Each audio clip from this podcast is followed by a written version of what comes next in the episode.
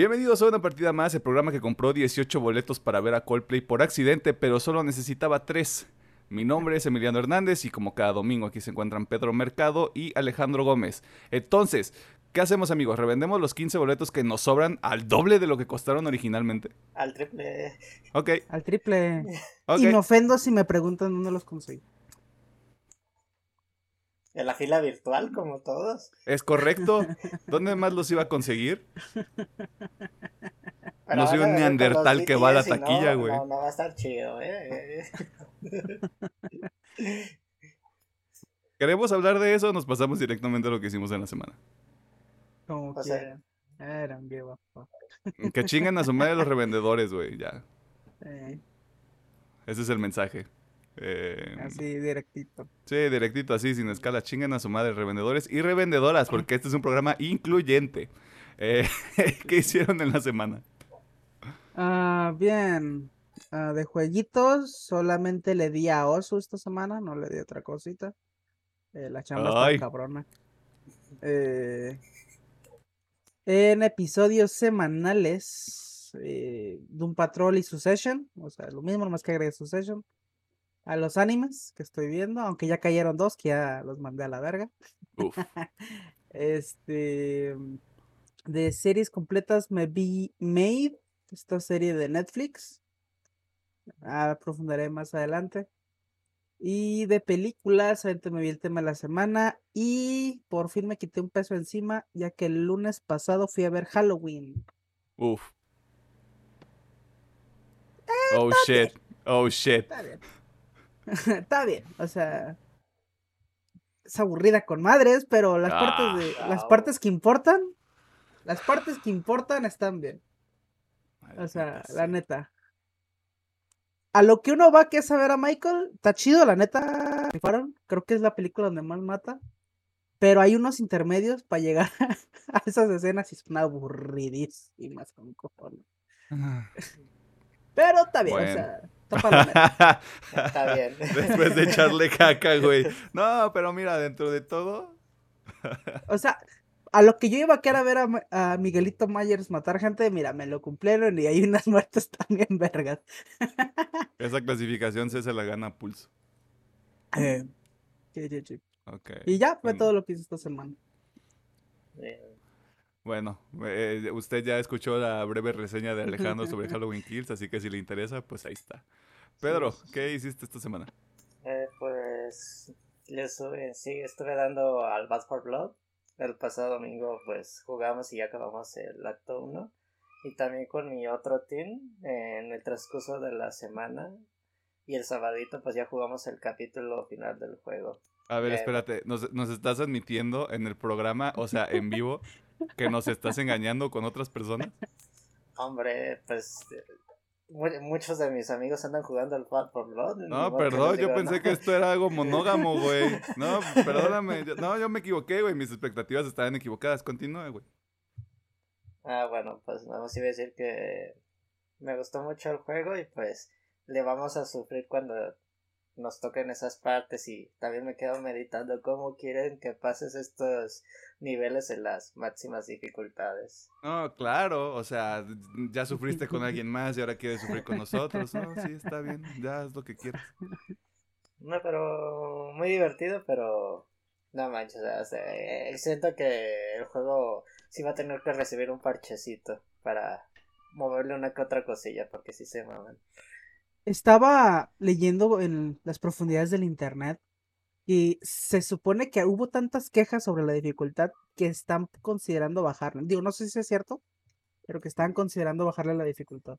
Eh, de hecho, Turtle Rock sí subió un boletín que en las dos máximas dificultades van a haber pequeños cambios en el modo director. Lo que no saben, el modo director es lo que las cartas de corrupción les queda el juego para que los retos sean de mayor dificultad y también nuestras cartitas. Y además el director es cuando decide poner las oleadas de zombies, los zombies especiales que sí van a poner pequeños cambios, pero pues a ver cómo lo manejan porque ustedes también ya tienen la experiencia cuando jugamos que a veces caen oleadas a lo imbécil y a veces hay ratitos de break que decimos, ay, gracias a Dios que ya llegamos al pinche refugio sin, sin tanto pedo.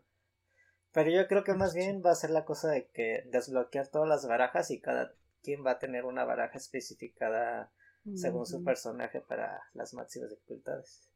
Ok, ok. Bien. Pues jugué un ratillo Warzone. Eh, más que nada en la isla Revir. ya después de mucho tiempo volví a ganar, aunque ahí es más sencillo realmente las partidas. Ah, y también sí es cierto, jugué el evento de, de Verdance. Que cambiaron unas cosillas, pero creo que le agregaron unos aditamientos donde se dice Ok, a ver los jugadores fantasmas si me saca culo si no, no, nomás te andan rodeando la casa y no sabes qué hacer. Como que sí te meten en ese modo y además que me tiran screamers, lo cual ayuda y no al juego porque te sí te saca mucho en el mood de defenderte de los enemigos normales y de los fantasmas. Y prácticamente no, no vi nada, la verdad, de series ni películas más que el tema de la semana, obviamente. Que pues, hablaremos en un rato de,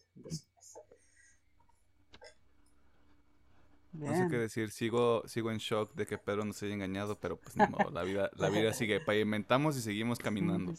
Em, pues el tema de la semana, bastante obvio, fui con Pedro el jueves este, en la tarde noche, tuvimos una cita de chicos. No, no, No que esté mal. Em, me puse al corriente con algunos discos que tenía que escuchar.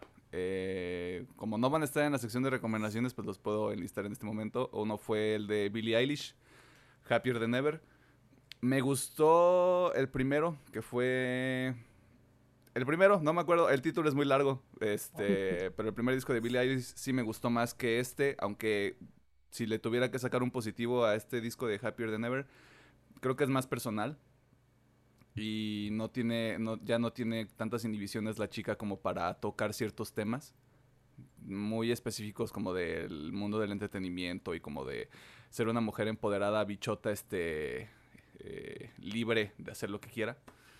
Eh, otro disco que escuché fue el de J Balvin, el de José, este, intrascendente para mí. O sea, me lo habían recomendado porque ya, de hecho, aquí recomendé el de colores hace como 20 episodios, no sé ya. Eh, medio equisón, la neta. Y aparte son 24 canciones y no te pases de verga, güey. O sea. No, pero son 24 canciones y el, disco dura una, una hora 20, güey. O sea, hay tracks de un minuto. está, está muy raro, güey. Em, y pues como que no hizo clic conmigo. Ah, tengo discos pendientes, pero esos ya son de los que salieron esta semana. Yo creo que hoy domingo me voy a dedicar a escucharlos porque también terminé escenas de un matrimonio y empecé a ver Succession. Eh, bajo la, la doble recomendación de Alejandro, que nos ha vendido muy bien esa serie. Eh, ¿Qué más? ¿Qué más? ¿Qué más? ¿Qué más? ¿Qué más? Estuve jugando, sigo jugando Gears Tactics. Ya lo dijo Pedro, ya este, estuvimos jugando Back 4 Blood el domingo pasado. Con Minos, por cierto. No nada para menos. Eh, y ya, eso fue prácticamente todo. Eh, quiero terminar de escuchar esos discos porque creo que eso van a ser el highlight de mi semana. Eh, y pues van a estar en las recomendaciones de la próxima semana, probablemente. Eh, ¿Algo más que quieran añadir antes de irnos a las noticias? Porque, oh voy. Mm. Se avecinan tiempos divertidos. Mm. Siempre vendrán ah, tiempos mejores. como ustedes saben, pues veo las luchas y me aventé el evento, el PP View en Arabia Saudita muy polémico por el entretenimiento, pero interesante que le saliera bien el evento allá. Porque el público de ahí no es muy... no se mete de lleno. Y ahora ocurrió totalmente lo contrario y pues el evento estuvo bien y, divertido. Qué bueno. ¿Pero de qué fue el evento? Eh, mira, yo que soy un idiota y no sé. Es un, digamos, es un pay-per-view normal, pero lo especial es que, ¿cómo se dice? El, el caje, ese, el caje de Arabia Saudita, el mero mero, Ah, el jeque. el jeque, tiene un contrato directo con la WWE que una vez al año vienen y él pacta las luchas que él quiere ver en el evento. Prácticamente. Ay, güey. Ah, eh, te iba a decir que el señor no compra comprar el videojuego para armar su storyline, él, él la compra directo con sus billetes. Güey. eh, eh, si eso no es una señal de éxito, no sé qué lo sea, güey. Bueno, eh, digo, no, no, ya pues van cada año, no iban ni- no habían vuelto por el tema de la pandemia, obviamente, pero siempre es como que la polémica de por los temas políticos de que hay ahí, que la empresa se ve mal yendo a, a dar el evento, pero la neta los que les toca ir a presentar el espectáculo, pues individualmente por los luchadores sí les dan una buena mochada por ir hasta allá el, el jaque, perdón, Llamante, jeque. otra vez el jeque. pues, El señor con el varo. Ajá, y pues en general la empresa, así a, a los que les van, pues les conviene ir, pero pues hay como que mucha polémica por toda la situación Mm. política. Güey, a, a la, a la gente le, le encanta quejarse de... Es que no deberían estar haciendo estas cosas, güey. Ustedes compran boletos a revendedores en un- para un concierto de Coldplay. Un concierto de Coldplay. No se pasen de verga. Aparte, estoy seguro que si esa raza viera la cantidad de dinero que lo más seguro es que mete ese jeque, también irían y le harían un pinche show bien perrón a ese jeque, güey. Güey, Yo lo haría. O sea, si, el- si ese es el estándar, hay gente que no vería partidos de la Premier League, Eh, del fútbol de O sea, Inglaterra, güey. Es más, güey, todo el pinche fútbol de Europa está patrocinado por Sí, güey, o sea, si nos vamos a esos, güey. No estaría, no estaría el estadio del Manchester City, no estaría el estadio del Tottenham. eh, o sea, güey, agarra el pedo. Sí, sí, sí. así. O sea, e- e- entiendo las quejas, entiendo el sentimiento de, de el capitalismo es una cosa horrible. Propongan algo mejor, porque hasta ahorita no hay nada. Ay, nomás sí, sí. agregando una anotación, pues eh, la lucha de Edge y Seth Rollins 10 de 10 y pues el tema de las luchadoras que se presentaron pues tuvieron que ir con prendas muy específicas también por temas religiosos, se tuvieron que adaptar mucho al panorama de ahí. Mira, algo bueno de todo esto tenía que salir. Y es lo que, de hecho, ahorita que dices que interesante, no lo había pensado, güey. Wow. Este. Es un buen avance. Aunque es principalmente por eso, por respetar este los principios de Sí, ese, de ese lugar. De hecho, antes de la pandemia ya se habían puesto. Ahí por primera vez hubo una presentadora de los comentaristas. Y pues todo el medio del entrete del periodismo estaban bien preocupados por la chica porque no las vayan a meter en un pedo porque la pusieron en la mesa de comentaristas, pero hasta eso no hubo ningún problema. Pero se trata de que también que con la llegada del evento que rompan un poquito más los, los esquemas sociales. Bien, bien, bien. ¿Quién diría que la WWE estaría rompiendo esquemas sociales en el 2021? Estamos viviendo en el futuro, chavos. O sea. Sí, sí, sí. Sí, sí, sí. Así es. ah, bueno, esto es todo por esta introducción, así que vámonos a las noticias porque hay muchas cosas y está muy variado. Hachi, hachi. Muchas gracias por escucharnos. Gracias. Muchas gracias.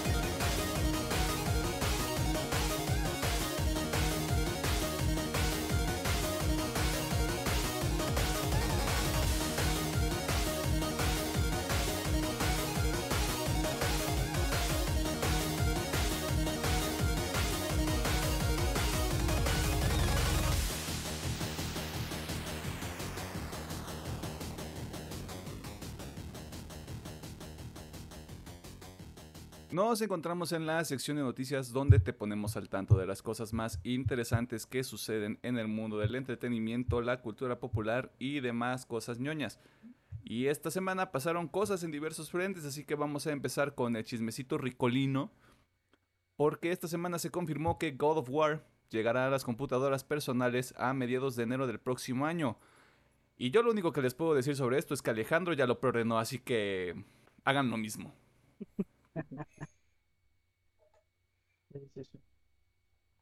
O sea, ¿qué más hay ahí? Jueguen, jueguen esa madre, hombre. No, digo, qué chido que Alejandro ya va a tener la oportunidad de jugarlo. Yo ya lo jugué. digo, qué bueno que, digamos, se rompió este esquema de PlayStation, aunque lleguen tres años después los juegos, pero Alejandro sí es como que siempre nos lo ha contado muy fan del juego y pues qué chido que ya lo va a poder jugar. Y en la PC Master Race 60 FPS. 4K. Mira, con que el port, yo es lo que digo, con que el port se haga bien y me deje jugarlo a 1080, 60 frames, I'm good. Lo voy a disfrutar súper chingón. Y pues parece ser que el rumorcito ese del leak, o sea, no leak de Sony, sino que hubo un leak, bueno, no sé si ustedes se supieron, pero hubo un leak de información de juegos de PC que iban a llegar y muchos juegos había de Sony, eh, justamente. Y si todo esto es, o sea, como ha ido ocurriendo las cosas, porque obviamente cuando se lee ese leak todavía no está confirmado un charter y estaba un charter en esa lista, estaba God of War, así que tengo mucha, tengo mucho hype porque si todo se cumple en esa lista también estaría por ahí el tan esperado Bloodborne. Uf. tengo muchas ganas de jugar esa oh, madre. Y otro que también tengo muchas ganas sería el Spider-Man. ah, que podría caer, güey. So, Esperemos que sí. La neta, güey, no hay mucho que decir. O sea, si no, si no conocen de God of War, espérense a, que salga en PC. O si tienen un Play, jueguen en Play, porque pues, es un pinche juegazo. Y si dicen, no, es que yo no lo quiero jugar, pues usted tiene mal gusto y de seguro tiene un iPhone. Sí, tiene mal gusto. Así que pues, ojalá salga, salga muy chido el port. Y está bien barato, la neta. O sea, si apoyen a Sony, está barato. O sea, no creo que, o sea, no es como que compren un juego de 1500, están 800 pesos, güey. Está muy barato. Sí, o sea, para el estándar ahorita de la industria, güey, eso es 50% de descuento. de retail, o sea. pues más, si no lo quieren preordenar, supongo, o sea, sale en enero. En 14 de enero, creo. Ok. Por ahí de febrero, marzo va a haber descuentos y estoy seguro que lo van a poner en descuento. Por si no lo quieren preordenar. que se esperen otros dos mesecitos. De hecho, ahorita que mencionas Bloodborne, hay un rumor que del, del Bloodborne Definitive Edition. Creo que fue en la tienda alemana, tienda de allá de Europa. Era un idioma extraño, eso sí, era un idioma extraño. de Amazon. se filtró. Ah, bueno, el que yo vi fue de que se filtró en Steam de una tienda de Steam de por ahí de Europa. Ah, yo, yo lo vi con el backdrop de Amazon. Ok. Es como hmm. que wow. Así que mantengo un ojo vigilante en eso. y sí, juegue God of War. No sea, no sea una mala persona. Quedándonos en el mundo de los videojuegos, usted tal vez escuchó cómo miles de voces gritaban en agonía debido a que Elden Ring será retrasado a febrero del próximo año, es decir, un mes después de su fecha de salida original. Pero eso no es todo. Usted tal vez sea uno de los afortunados o afortunadas que pueda participar en la prueba de red que se desarrollará en la, segunda semana de noviembre para este título. Le recomendamos que visite el sitio oficial de Elden Ring para poder inscribirse y formar parte de esta prueba privada, si usted quiere jugar este Dark Souls que tiene problemas de identidad. Y salta. Y, salta. Y oh, oh no mames. Yo sé que está más emocionado por el Ring aquí de los tres. Pero en el último avance que nos dieron y del gameplay justamente, me empecé a preocupar un poquito. oh shit. Porque tal vez es por, por Sekiro, que la neta subió muchísimo la vara. O sea, para mí, hasta acá arriba Sekiro. Y lo que vi es otro Dark Souls. O sea, yo esperaba así, la misma fórmula de Dark Souls, eso es obvio. Pero es que aquí es una calca, güey. O sea, al menos Sekiro tenía su identidad, ¿no? Con esto de los shinobis. Y aquí fue de, es que lo que estoy viendo es un Dark Souls, que ojo, no es que sea algo malo, o sea, los Dark Souls son muy buenos también. Pero yo sí esperaba algo diferente más allá de, como dice Pedro, pues poder saltar, ¿no? O sea, espero que este mesecito, pues sí, eh, le, den ahí un poquito más. Y, espero que me equivoque y si el juego tenga su personalidad, sea completamente diferente a Dark Souls. Así como Sekiro. No hables mal de Dark Souls 4, por favor. que sí. Tenle tantita fe. Es este Dark Souls con Riskin de Game of Thrones. ¿Sabe da qué dijo? No es cierto. Ah, y con caballitos. Y con caballos. Es, es- Ya. es lo que estaba leyendo. de- es que, ¿por qué no le pusieron Dark O sea, si querían hacer algo igual, pues le hubieran puesto Dark Souls 4. No sé. O Dark Souls Origins. No sé. Mm. Some shit like that. Dark Souls, eh, feed George R. R. Martin. Dark Souls, la venganza de Dark Souls. Sí, sí, sí. so, no sé. Yo supongo que es porque esperaba algo tipo diferente, pues, en- como Sekiro. ¿Qué pedo? Pero mira, lo descubrirás en el próximo año y pues este año le queda dos meses ya para cuando este episodio sale y no estoy listo para eso, hombre. Ah, qué miedo con todo. Cambiando de tono un poco, siempre es malo dar noticias como estas, pero usted tal vez notó que durante el jueves de la semana pasada el nombre del actor Alec Baldwin fue tendencia en la Twitter esfera. Esto debido a un accidente que se produjo en el set de la película Rust, donde tanto la directora de fotografía Halina Hutchins, así como el director de la cinta Joel Sousa, fueron heridos con balas reales. Obviamente lo primero que llama la atención de todo esto es que las balas dentro de una producción suelen ser de goma, salva o como usted le conozca en su lugar de origen a este material, con el fin de proteger a todo el equipo que se encuentra en la filmación. Sin embargo, todo parece indicar que un integrante del staff le entregó el arma al señor Baldwin asegurándole que no tenía municiones reales. Desafortunadamente esto provocó el accidente, que en su momento hospitalizó a Joel Sousa, quien ya fue dado de alta, pero resultó en una herida fatal para la señorita Alina Hutchins. Además de sumarnos a las condolencias del medio en general por este accidente, también es importante recordar que estamos hablando de una mujer que se encontraba en el negocio de contar historias. Así que le invitamos a que disfrute del trabajo de la señorita Hutchins en alguna de sus películas como Darling, Arch Enemy y The Mad Hatter. Fun times. Pero va a estar bastante pesado cuando empiezan la corte. Pues ahorita lo que más preocupa es si la película va a, a- a reiniciar producción, güey. No creo. Ese pedo va a estar pausado ahorita indefinidamente. Es muy probable. Yo aquí tengo dos este, anotaciones que hacer. No es tanto sobre el accidente, o sea, el accidente se están haciendo las investigaciones y pasó lo que ocurrió y nada de lo que digamos o lo que expongamos todos nosotros en el éter del internet va a cambiar eso. Te lo comentaba el viernes, de hecho, cuando estábamos revisando el guion. Un medio en específico, y lo voy a llamar, y yo estoy separando tanto a Alejandro como a Pedro como al proyecto de lo que yo voy a decir a continuación. Pero CNN en español publicó un encabezado que decía, Alec Baldwin mata accidentalmente a una mujer. Ese fue su encabezado. No hay contexto, no hay... fue de una producción, fue este... hubo un pedo ahí con, con, con la grabación de una cinta, no, o sea, la perspectiva es, este señor accidentalmente mató a una mujer. Qué chingados, güey. ¿Qué verga es eso, güey? ¿Dónde está el pinche nivel del periodismo ahorita? Que lo principal es obtener los putos clics, güey. No existe, como que ahorita, simplemente lo que se busca es tener chingo de tráfico y pues así lo hacen, güey. Que de seguro hay más medios así, güey, pero son medios basura. Pero te estoy hablando de. CNN, güey. pues mira, te diré, CNN, ya, al menos desde mi perspectiva, ya, ya no es la cosa que era antes.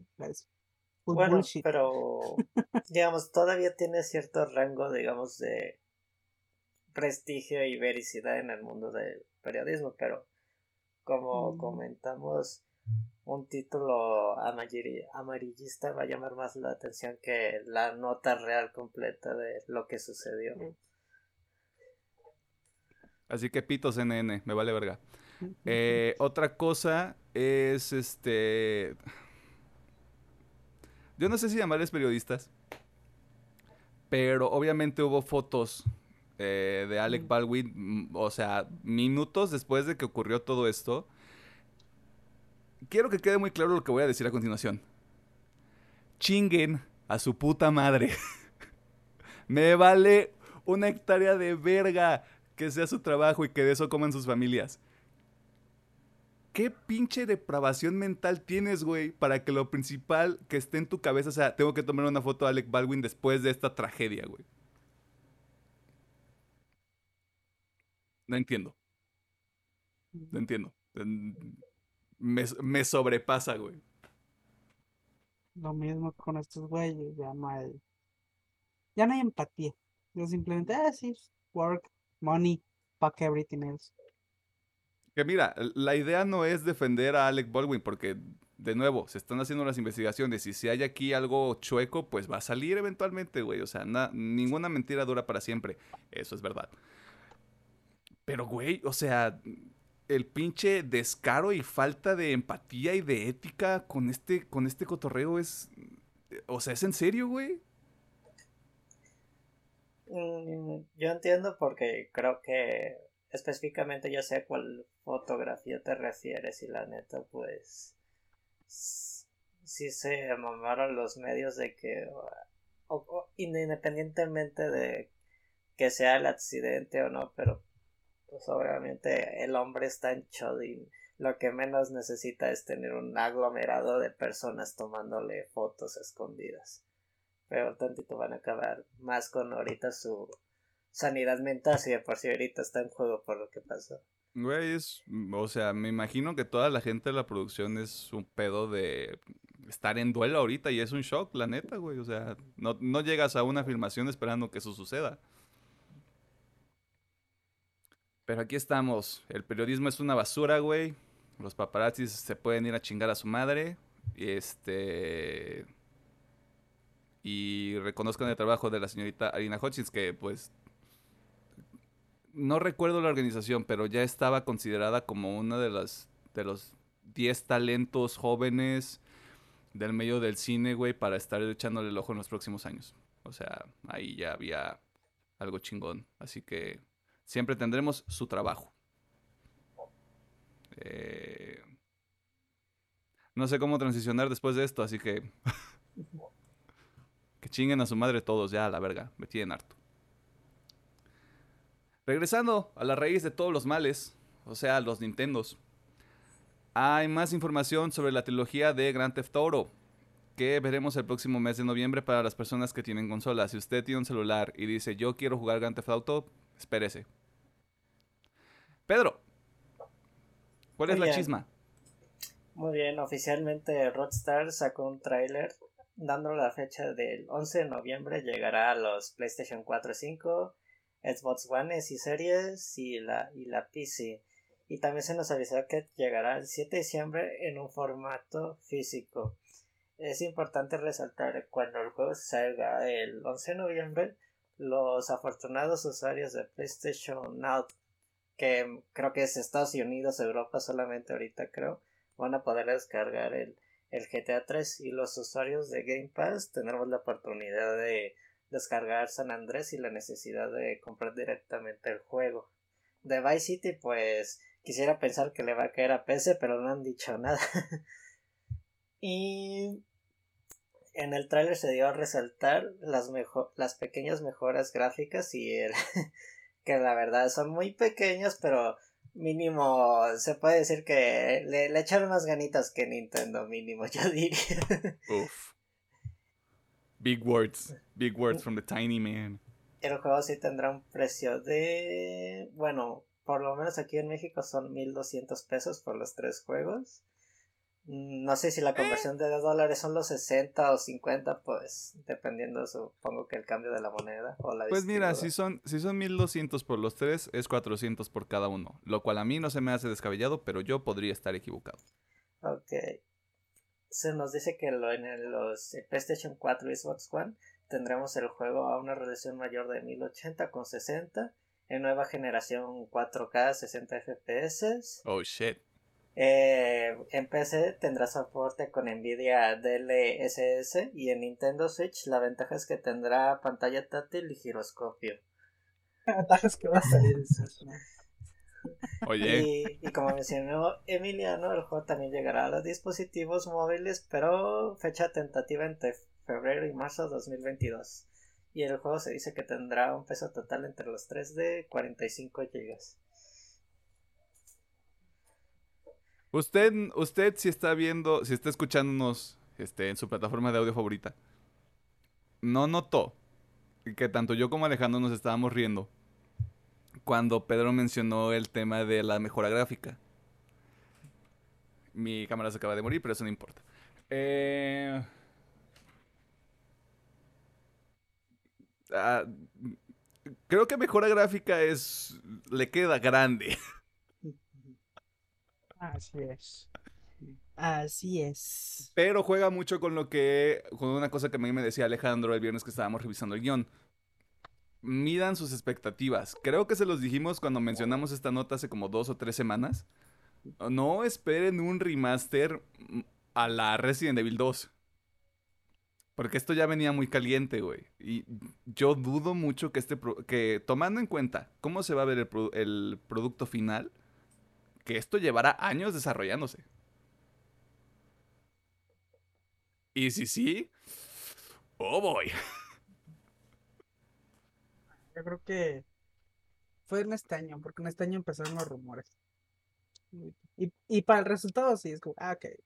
Más un añito de desarrollo tal. Sí, aparte toma en cuenta restricciones por el bicho horrible, bla, bla, bla, bla, bla, o sea.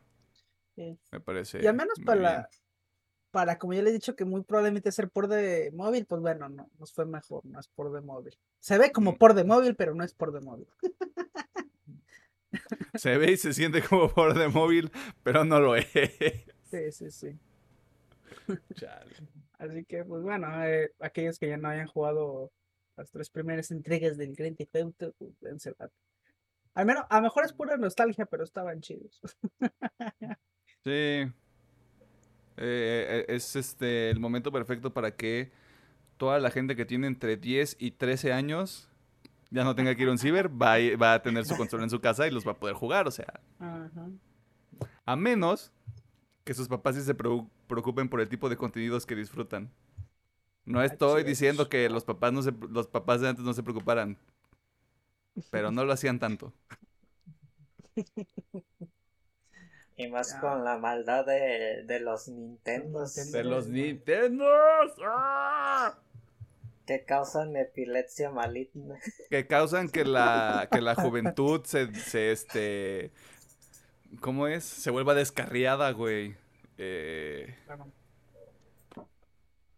No sé, no sé, creo, creo que yo ya, creo que tenemos una opinión bastante viciada en ese sentido, pero, hombre, qué chingados es esa puta mentalidad. Eso nos ah. pasa por tener un dinosaurio como presidente, digo. Continuamos. No, y espérate a que la mayoría de las personas de este país sean adultos mayores, güey. Que ya vamos para allá, o sea. Fun times. Fun times all the way. Sí, sí, sí. ¿Usted pensaría que los retrasos son una medida exclusiva para la industria de los videojuegos. Pero no es así, porque Marvel anunció durante la semana los cambios que sufrió su agenda de estrenos del 2022 y 2023. Es correcto, les volvieron a aplicar la misma tanto a Doctor Strange como a Black Panther. Alejandro, ¿cuáles son los detalles detrás de estos cambios? Bien. Ah, para empezar, eh, fue un anuncio general de Walt Disney que obviamente fue. Tiene parte Marvel. Pues, Walt Disney son los propietarios, pero bueno. Eh, exactamente, el ratoncito anunció una nueva reprogramación de varios de sus próximos estrenos, incluidos los de Marvel. De los cuales, como dice Milena, Doctor Strange, de la más. Vi que hubo mucho revuelo, pero no mames. Bueno, Ahí está bien. Sí, ahorita entramos. Doctor Strange en el multiverso de la locura está programado para el 25 de marzo del 2022 y se mueve al 5 de mayo. Nada. al Chile. Eh, también Thor Love and Thunder, que estaba programada para el 6 de junio del 2022, pasa al 8 de julio. Igual también un mesecito nada más. Eh, Black Panther, Wakanda Forever. Eh, estaba programada para el 7 de agosto del 2022. Y esta sí ya se nota un poquito los meses. Que esta pasa hacia, hasta el 11 de noviembre del 2022. Eh, The Marvels de, estaba del 11 de noviembre del 2022, pasa al 17 de febrero del 23. Fuera de Marvel, pero también por pedo de Disney, Indiana Jones 5, que estaba programada para el 29 de julio del 2022, pasa al 30 de junio del 2023. A la madre. Un añito. Eh, creo que es la que más se retrasó. Güey, Harrison Ford no va a aguantar un año. Esperemos que sí. Y si no, mira, ahí está lo que hicieron con esta, la princesa Leia. Eh, pero ojalá no, ojalá, se ve, se, ve sano el señor. Eh, Ant-Man ante Wasp, Quantumania, de, estaba programada el 17 de febrero del 2023, pasa al 28 de julio del 2023. Luego vienen cosas random, eh, ya que hay una producción sin nombre. No se sabe si era de Marvel o de Disney en general, pero bueno, está programada para el 11 de octubre del 2023, pasa al 3 de noviembre del 2023. Esta pues, está todavía abierto. La siguiente es, hay había un largometraje live action sin nombre programado para el 14 de julio del 2023 y esta se eliminó completamente, eh, suponiendo que va a haber fecha posterior al 2024.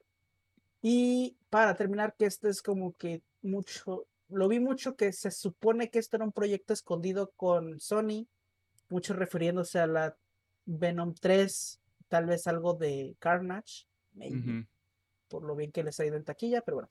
Había dos producciones sin nombres, eh, pero específicamente de Marvel, programadas para el 28 de julio y el 6 de octubre respectivamente del 2023, y también se eliminaron del calendario, así que muy probablemente 2024, 2025 o si haya valido mal. Pero bueno, y durante la premiere de The Eternals, que fue esta semana también, obviamente le cuestionaron al señorito Kevin Feige, ¿qué pedo? Porque lo retraso. y el señorito declaró, son cambios de producción y modificaciones. Y debido a que tenemos tantos espacios, podemos simplemente cambiarlos. Eh, y bueno, dice, y sí, Doctor Strange se ha movido seis semanas. Así que en lugar de haber tres meses entre las películas, habrá cinco. Y creo que es algo que todos podemos manejar. Que aquí sí estoy de acuerdo. simplemente mm, son dos mesecitos más de espera. Está bien. Y para finalizar, el señorito nos dice, esto no tiene nada que ver con un cambio en la estrategia de distribución de las películas. No hay un estreno simultáneo en Disney Plus, ni los ejecutivos de Disney están inmediatamente preocupados por el futuro del mercado global. Eh, todo se debe a un efecto dominó que, se, que está ocurriendo en las producciones y los cineastas. Algunos títulos están compitiendo con escenarios de finalización, mientras que otros están en producción. Así es como Disney lo está resolviendo. Y cuando lo piensas, la mayoría de las fechas ya estaban reservadas por el estudio para puestas de Marvel. Simplemente se están moviendo los títulos de un espacio a otro. Así como dice, simplemente es un tipo de reestructuración. No parece ser que haya nada malo detrás. Esperemos que no. Así que, pues eso. Eh, lo de que se espacien un poquito las películas está bien, o sea. No, no me parece la gran cosa. Pero pues sí, eso es todo lo que se retrasa en cuanto a Disney en general. Así que. Sé, que no es necesariamente por, por esta situación, pero me enteré por ahí, en los rincones del internet, específicamente la Liga de los Supercuates, que Leticia Wright, quien es Shuri en Black Panther, ah, este, pues no es muy fan de las vacunas. y tiene su postura muy clara.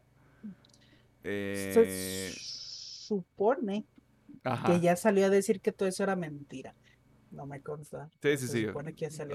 Esta información también es de hace algunas semanas. Hay que, buen punto, tendríamos que clarificar eso.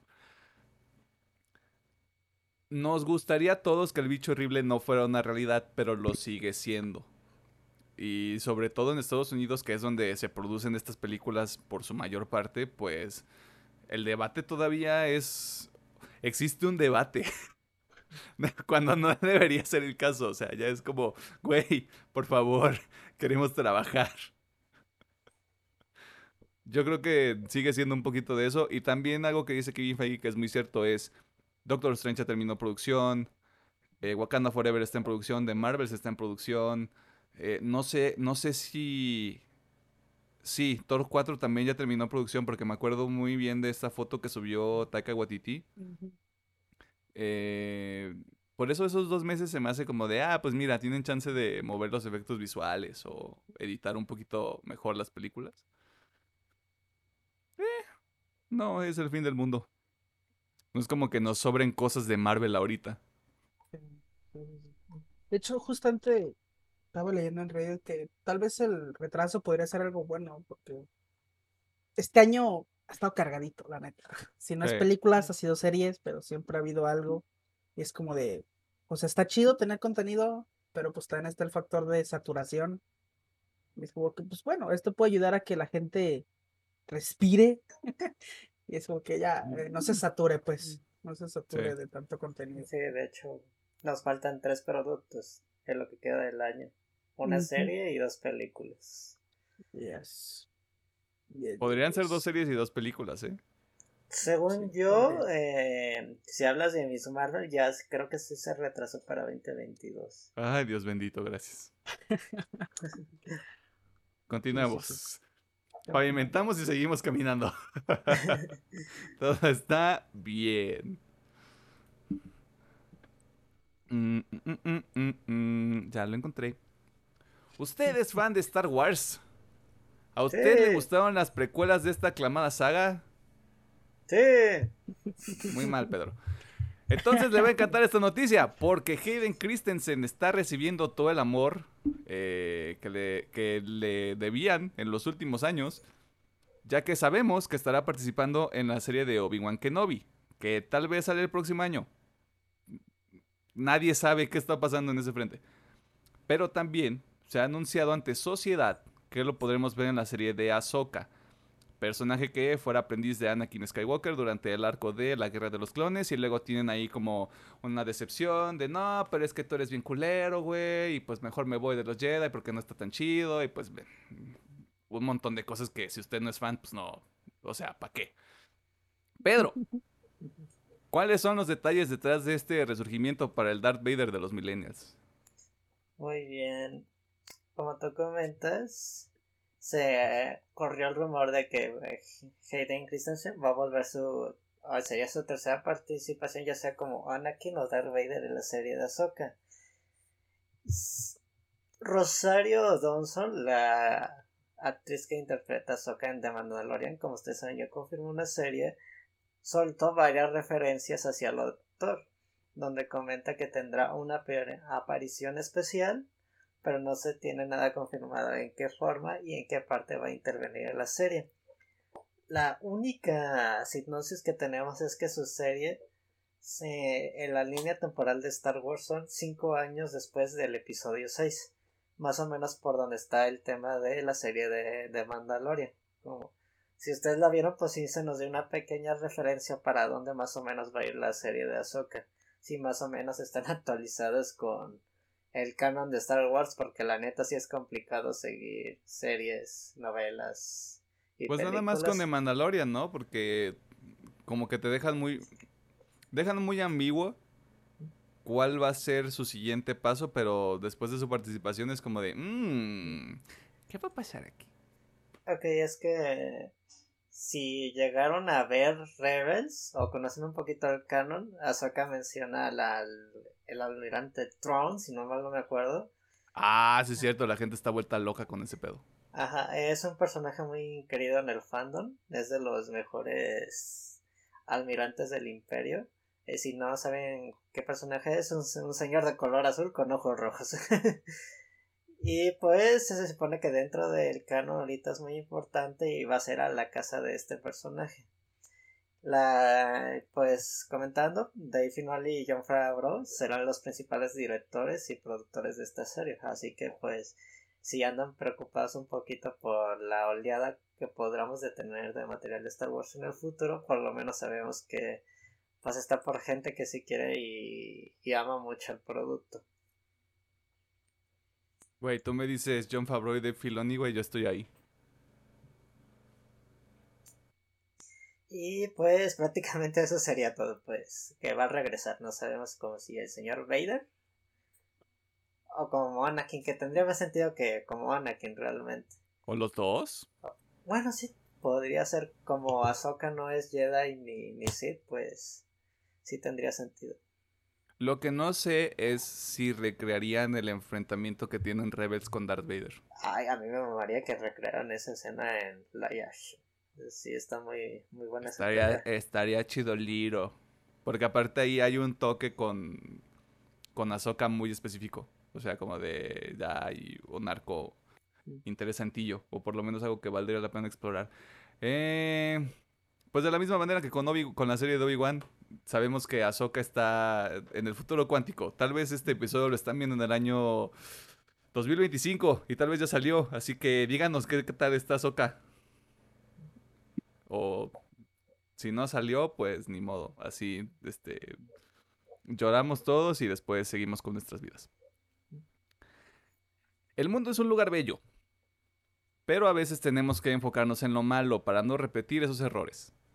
Para ser más específicos, estamos hablando de Activision Blizzard y Ubisoft. Dos empresas que han dado mucho de qué hablar en los últimos meses por ser horribles lugares para trabajar. Alejandro, ¿Qué es lo más reciente que ha ocurrido con estos dos espacios que les gusta la mala vida? Pues sí, como, como mencionas, eh, en esta semana tuvimos más información de los dos peores estudios que hay allá afuera. Eh, para empezar, Activision Blizzard. Eh, parece ser que Activision Blizzard quiso anular la demanda impuesta por el Departamento de Vivienda y Empleo justo de California o la que mencionaré de ahora en adelante como DE, no, DFEH, al sostener que había violaciones de los códigos de ética y que había conflictos de interés. Pero el Tribunal de California rechazó dicha petición de suspender la demanda. Ok, no me chifles tan fuerte, Carlos. este, eh, pero lo interesante es que hubo un enfrentamiento entre comillas, entre el Departamento de Vivienda, o sea, la DFEH, con la EEOC, que es la Comisión de Igualdad de Oportunidades de Empleo de los Estados Unidos, porque parece ser que Activision Blizzard había llegado a un acuerdo con la EEOC de poner un fondo y crear, bueno, sí, crear un fondo para casos de abuso y acoso laboral por 18 millones de dólares.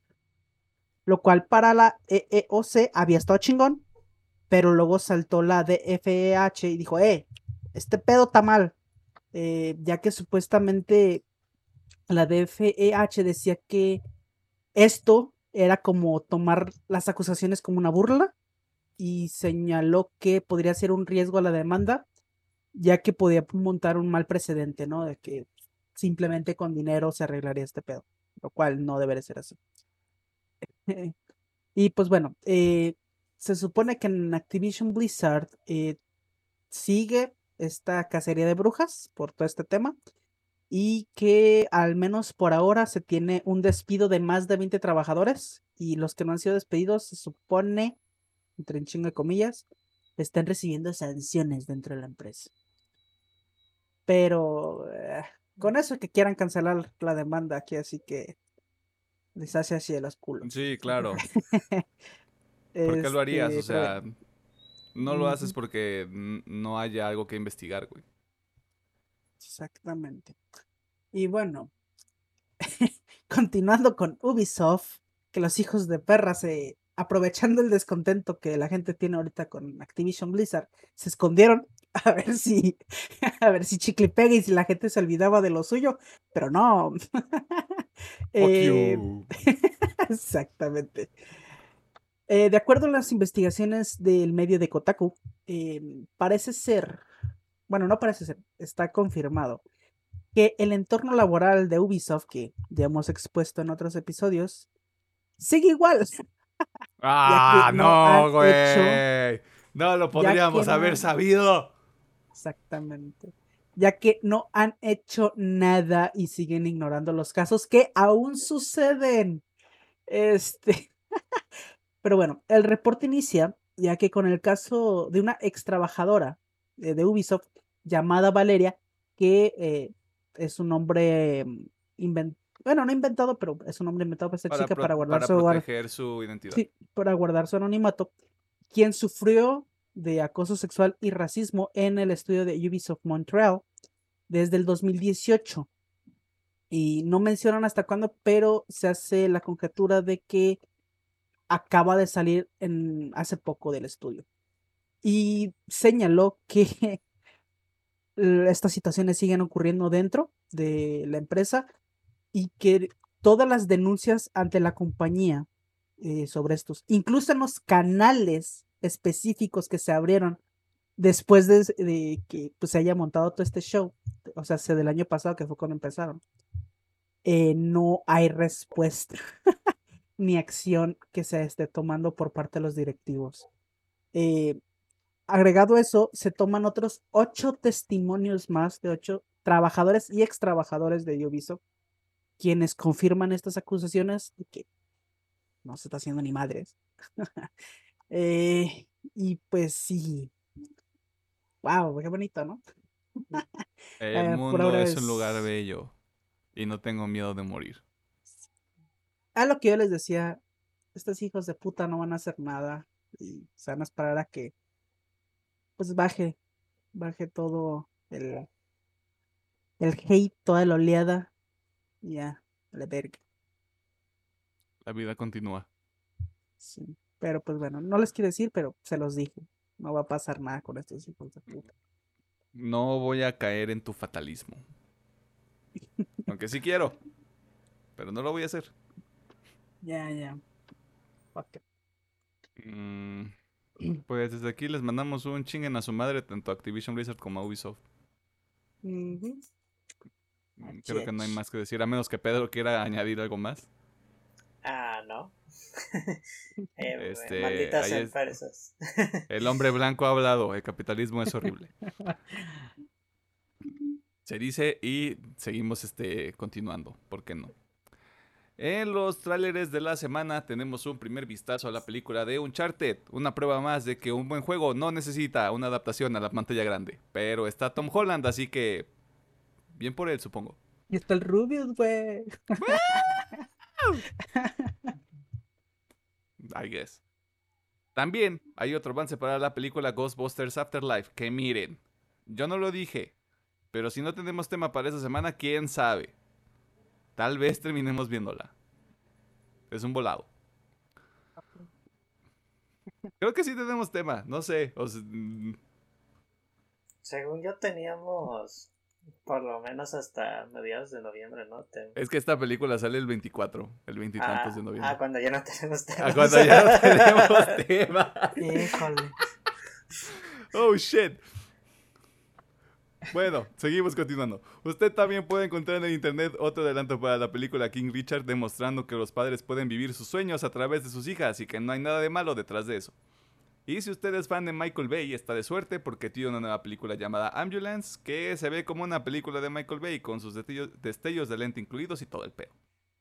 Por último, Netflix compartió avances, avances nuevos para la película Red Notice, donde Black Adam y Linterna Verde tienen que capturar a la Mujer Maravilla. Verga, sí vería esa película.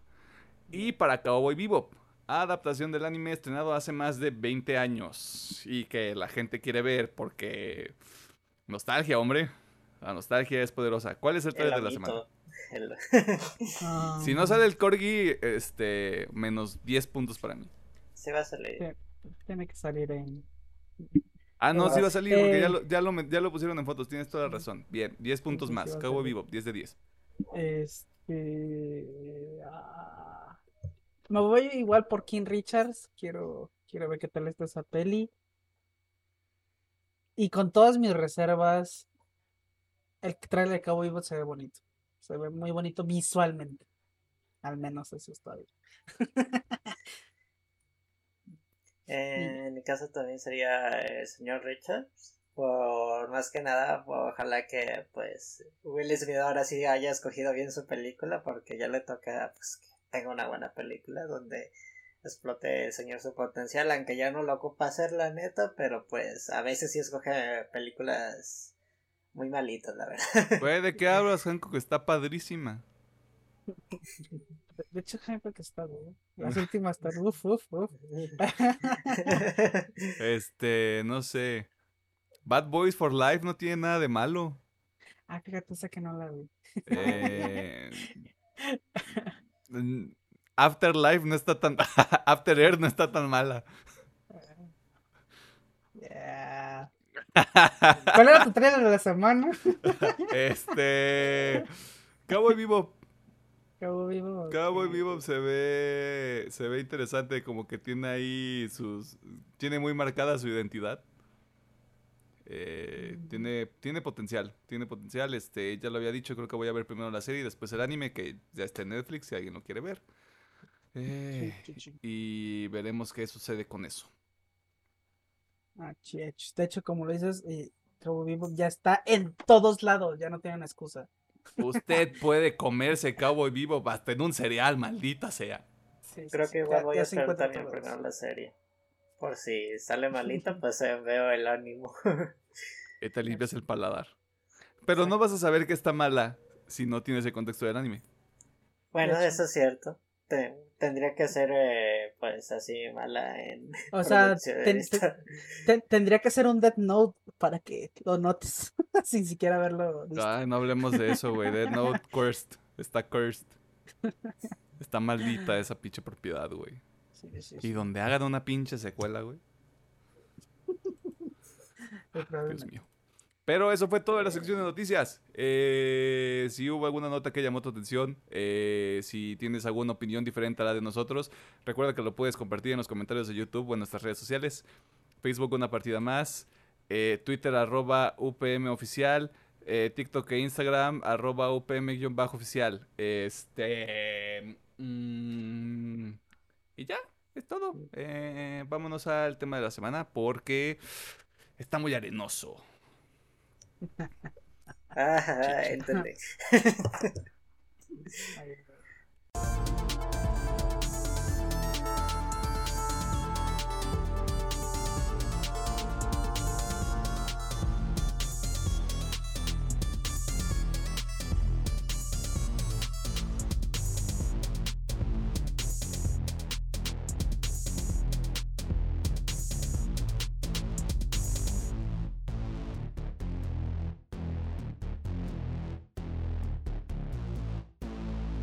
Nos encontramos en el tema de la semana, donde vamos a hablar sobre Duna o Dune, película basada en la novela escrita por Frank Herbert y que fuera publicada originalmente en 1965. La cinta es dirigida por Denis Villeneuve y tiene un cast ridículo. Y si no me cree, en esta película participan Timothy Chalamet, Chalamet, Charmander, no sé, Rebecca Ferguson, Oscar Isaac, Josh Brolin, Stellan Skarsgård, Dave Bautista, Stephen McKinley Henderson, Zendaya, Shang Chen, Sharon Duncan Brewster, David, David Dasmalchian, lo cual fue una sorpresa para mí, eh, Charlotte Rampling, Jason Momoa y Javier Bardem. ¿De qué se trata esta película? Nos encontramos en el futuro, específicamente en el año 10191, donde el planeta Arrakis, o Arrakis como usted prefiera pronunciarlo, es un punto que genera discordia debido a que solo ahí se puede encontrar y cosechar la especia, una sustancia que prolonga la vida de los humanos y que también es necesaria para el viaje intergaláctico. La historia se nos cuenta a través de los ojos de Paul Atreides, cuya familia es asignada para retomar Arrakis y reiniciar la producción de la especia bajo las órdenes del emperador Shaddam. Usted sabe cómo funciona esto. Nosotros hablamos a cabalidad de la película, mencionamos puntos específicos de la trama, qué ocurre con ciertos personajes y otros detalles que podrían eh, arruinar su experiencia, no sé. En caso de que no haya visto esta película todavía. Así que dese la oportunidad de ver la película que sirvió como inspiración para Star Wars, dato real, y después regrese para escuchar nuestras opiniones este, viciadas y que juzgan un producto que nosotros ni en un millón de años podríamos hacer. Habiendo hecho este disclaimer, el disclaimer de todos los malditos episodios, ¿cómo quieren empezar? Está difícil. Um, Ahora sí. Oh, shit. um, yo, mm, yo creo que podemos empezar por lo que no nos gustó. Ok, y construimos a partir de Ay, ahí. no sé. No sé, bueno, no sé. Lo raro. Oh. Mira, creo que ya nos hemos convertido en esos que van de menos a más. Ok. Así que, pues sí, empecemos con lo que no nos gustó de tanto de la película. Eh, quien quiera empezar. Ok. Fuck. um, pues para no perder la costumbre. Ah, ¿qué no me gustó? Uf. Creo que hay, hay muy poquitas cosas, la verdad. eh, muy poquitas cosas que no me gustaron. Y no lo voy a poner como algo de que, ah, es que lo detesté o algo. O sea, fueron cositas como, hubiera preferido que fueran diferentes. Y yo creo, voy a empezar por lo que más me cala, que es, creo que esta película no debería haber sido película. Eh, creo que esta hubiera funcionado muchísimo mejor como una serie. Porque al menos se toma su tiempo. Eh, que de hecho ahí conecto con mi otro punto. No sé qué tanto yo podría recomendar esta película. Haciendo un poquito de spoilers a la siguiente parte. A mí me encantó, pero no sé qué tan fácil puedo recomendar esta película. Eh, porque tiene un ritmo muy lento. Que al menos para algunas personas puede ser algo pues, contraproducente, les puede aburrir, la verdad. Eh, y también por lo mismo siento que no es una película fácil de abordar, al menos para el público común, alguien que, pues, no sé, simplemente quiera ir al cine y pasársela chido. No sé qué tan fácil puede hacer recomendarla. Em, ¿qué otra cosita? Y pues bueno, eh, aunque la película lo recarga bien y muchos medios lo han hecho también. Esta es la primera parte del primer libro. Pero pues sí cabe, pues sí se siente ese corte, ¿no? O sea, al final sí se siente como de ¡pum! Cortamos. Y se siente muy de sopetón, o sea, no, siento que incluso podrían haber hecho el corte un poquito antes para que se sintiera más fluido, la, muy fluida la película y no tanto el corte. Pero la neta, creo que ya. Eh, creo que sería nada más eso. O sea, lo- el ritmo de la película, que puede que no le enganche a muchas personas. El corte al final, que se siente muy abrupto. Y pues, que a mí me hubiera gustado más que fuera, la neta, una, una serie. Siento que hubiera sacado más provecho. Y ya, la neta, es todo lo negativo que puedo decir. Va, va, va, va, va, va, perfecto. Pedrito, Mm, Digo, n- no es queja personal mía, pero yo creo que para algunas personas, si se pierden por lo menos unos minutitos o conceptos de la película, se pueden perder totalmente, digamos, en la línea temporal, porque pues el personaje de Paul, pues sí se marca como se nota pues la relación del contexto como el mesías de esta de este universo. Como que a cada rato te lo reafirman las visiones del chico y creo que para algunas personas puede ser hasta muy confuso si no les gusta ver así películas más más serias. Si lo suyo pues es más comercial pues sí como dice Alejandro yo creo que sí les va a aburrir no creo que dormirse porque nunca he conocido a nadie que se duerma en el cine, pero sí me puedo imaginar que se sientan estar muy cansados en la sala. A, lo, a, la- a mi perspectiva que no me pasó, yo no sentí que la película durara... ¿Sí son casi tres horas o dos horas y media? dos horas y Dos media. horas y media. Dos, dos horas y media, ok, gracias. Y... Pues también el corte sí se me hizo de pum. Y sí quería ver una... Un poquito más de acción, pero entiendo que es la parte 1, la introducción, conoce a todos los personajes para que la segunda parte sea mucho más, tenga un punch más fuerte para todo lo que se venga. Ok. Pues yo al Chile no tengo nada. Ok, bien. O sea, creo que no había puntos que, puntos, momentos, personajes, etcétera, que, que, que saltaran o que me llamaran la atención en una, en un tono negativo. Eh, porque ya lo mencionó, creo que lo mencionaron los dos, lo mencionó Pedro. Eh, los primeros 10 segundos de la película, Dune, primera parte, ok. Ya. Yo sé que esto se va a acabar así en cualquier segundo, güey, con cualquier pinche, con cualquier pinche acción. Y esto es, es setup, o sea, es planteamiento, es conoce el mundo, conoce el conflicto, conoce a los personajes, ve quiénes son los jugadores importantes, quiénes van a ser los jugadores importantes en las próximas, en las próximas películas, porque se supone que a pesar de que, se lo decía Pedro, a pesar de que el director dijo, no, es que estaría bien complicado pensar en hacer una segunda parte y no sé qué, y la chingada, él mismo ya había dicho anteriormente que Dune 1 y 2 y luego todavía adaptar Dune Messiah. O sea, sería una, trilogía básicamente. Eh, no, pues o sea, con, e, con, ese entendimiento, con que te dejen claras las reglas de que esta es primera parte, ya sabes a lo que vas, o deberías tener una idea de a qué vas. De hecho, recordé una cosita que, de hecho, me acabas de recordar. Eh, es que puede, al menos yo sí le recomendaría que vayan con la mentalidad que a la mejor, es, es muy poco probable, pero a la mejor es lo único que podemos ver de Doom. Porque hasta donde estuve leyendo, porque, o sea, salí del cine y en chinga me puse eh, en internet a buscar qué pedo con la segunda parte y no hay nada confirmado.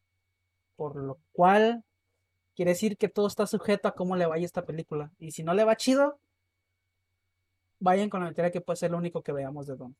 Ahí hay otra nota al pie. El pedo no es tanto cómo le vaya en taquilla. El pedo es cómo le vaya en HBO Max, porque creo que una de las productoras así lo puso. O sea, no es tanto un pedo de que sea un madrazo en los cines. Es que tanta gente viene a HBO Max para ver este pedo. Así que.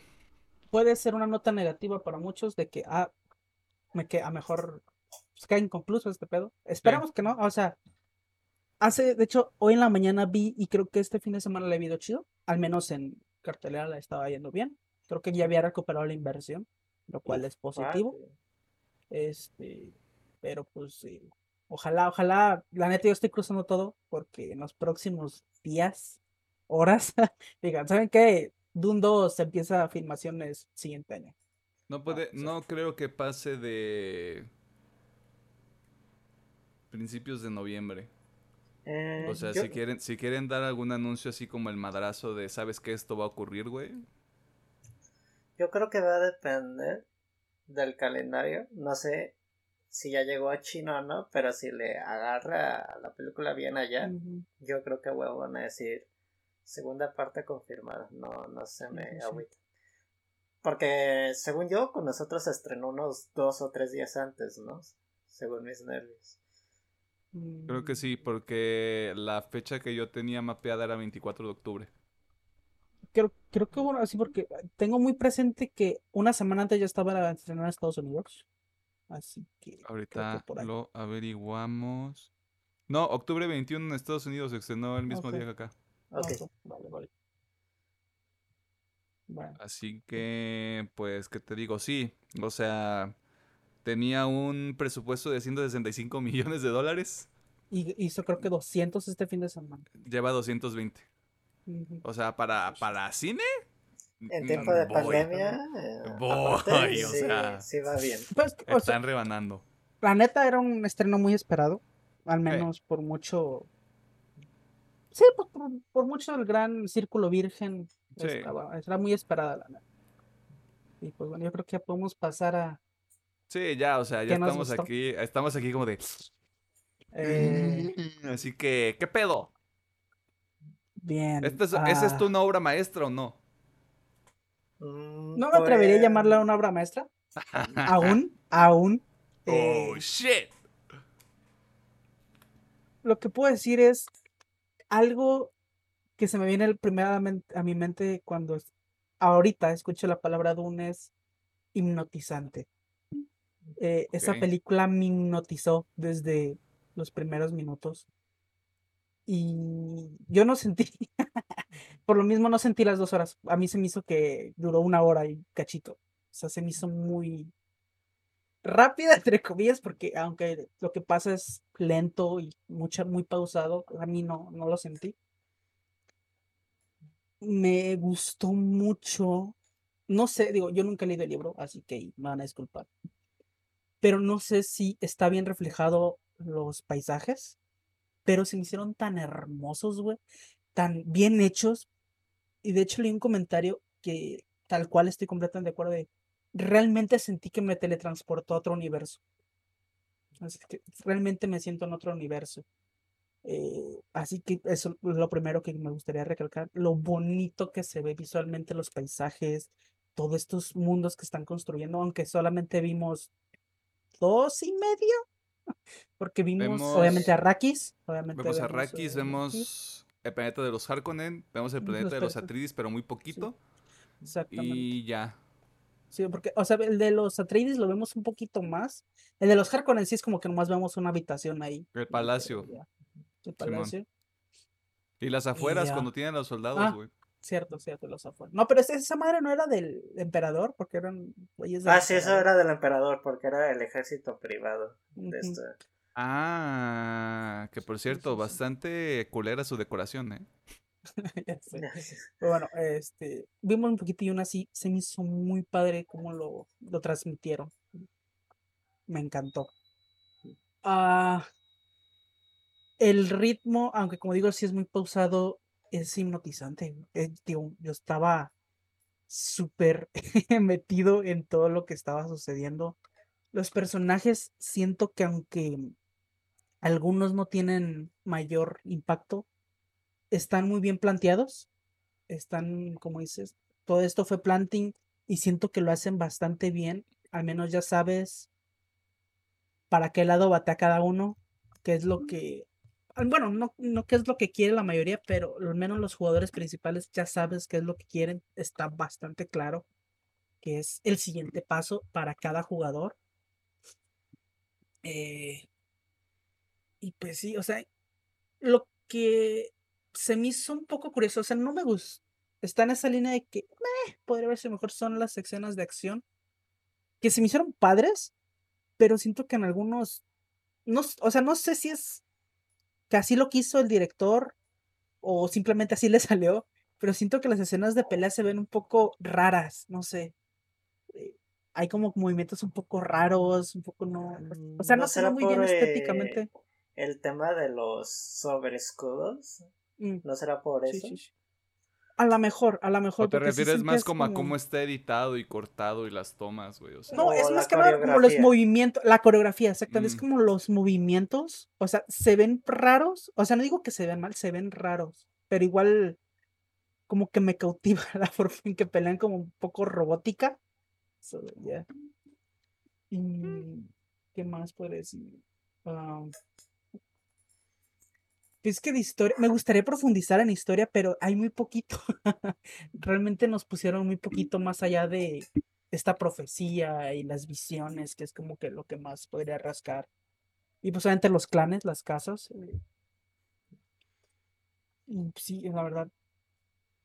A, a falta de más descripción de parte mía, sí, tanto en tu contexto como facilidad de mi palabra, la película me encantó. Estoy súper eh, metido. Como digo, espero mucho que salga ya la segunda. Realmente quiero ver en qué termina. Aunque es muy probablemente que yo sí me salta los libros, porque, como digo, estoy muy cautivado. O sea, realmente quiero saber qué pasa. Así que. No sé si la recomendaría, como digo, es- se me hace un poco difícil recomendarla por todos los factores que tiene, pero a mí personalmente me encantó. O sea, personajes, paisajes, todo. Lo veía venir. ok. Yo no, la verdad. Yo sí, güey, porque... ¿El tema de las casas? No, no, o sea, creo, creo que es una película mucho más... mucho más metódica. Como construida con otro tipo de... de modelo de, o de arquetipo en mente. O sea, no es no es un Shang-Chi que está en medio de todo el UCM que es llamar la atención y efectos visuales y coreografía chingona. No es Venom, que es este Chitochita y, y este, pues Venom es el principal y Tom Hardy y Woody Harrelson, que es más desmadre que hacer como un producto muy, muy padre. O sea, a lo que yo iba la semana pasada cuando les decía, va, sí o sí vamos a ver una película bonita es porque yo sé de lo que es capaz este cabrón de Denis Villeneuve. Arrival, eh, que es de estas películas, de las películas que lo catapultaron mamonamente porque estuvo hasta nominado al Oscar. Es ciencia ficción, pero es esta ciencia ficción que no te lleva de la manita, no es este, no, o sea, no sigue como una, como una convención del género. O sea, buscó hacer algo diferente, lo cual está chido porque cambias este trope. Ya me estoy metiendo en otra pinche película. Pero cambias esta manera de ver la relación con los alienígenas. Porque luego, luego, o sea, película de aliens, ah, se van a agarrar a madazos con los humanos y alguien tiene que ganar y alguien tiene que perder. Y aquí es diferente, o sea, cambias la convención porque ya es cómo nos comunicamos que debería ser como una pregunta bastante sencilla, güey. O sea, ¿cómo establecemos comunicación con algo que no conocemos y que no hemos visto antes? Está Blade Runner 2049, que Blade Runner 2049 a mí no me gusta. Pero Blade Runner 2049 es muy, o sea, verga la paleta de colores, verga los sets, e, este, está muy claro la historia que se quiere contar, se toma su tiempo y eso a mí me destrozó completamente. Y luego llegamos a Duna. Que Duna es como de ya sé la historia que quiero contar, sé exactamente lo que puedo hacer, sé exactamente cuáles son los límites de todo este cotorreo. Voy a tratar de hacerlo mejor para traducirlo al lenguaje cinematográfico. Y creo que lo hace de manera adecuada, pero me estoy saltando a Pedro. Ah, pues ya dale, ya continúa. No, no, no, mejor vamos por estructura, güey. Esto ya está Bueno, ahorita de uno de los principales pensamientos que tengo, y creo que Alejandro está de acuerdo conmigo, nomás porque estamos metidos en ese tren, pienso que va a ser como la trilogía del Señor de los Anillos, que con cada película que sigue va a ser mucho mejor. It's getting better. Eh, visualmente la neta sí a mí la película también me encantó. Sí como menciona Alejandro es muy hipnótica. Nunca piensas en otra cosa si estás muy metido en el mood ya sea obviamente en donde mayor eh, parte de la película se pasa en la duna. Y también se me hizo interesante el tema de las casas como que si noté no no sé de, de, qué eh, de qué origen es el escritor pero la casa de Trades, luego dije, estos vatos son escoceses. Porque su himno, su vestimenta, etcétera. Y ya los Harkonnen, no sabía decirte qué son, pero yo siento que son ingleses. Ah, por la forma que lo Yo miré un poquito más por los alemanes. Por capitalistas. bueno, puedes, tienes razón. Y sí se me hizo interesante la, la perspectiva del conflicto.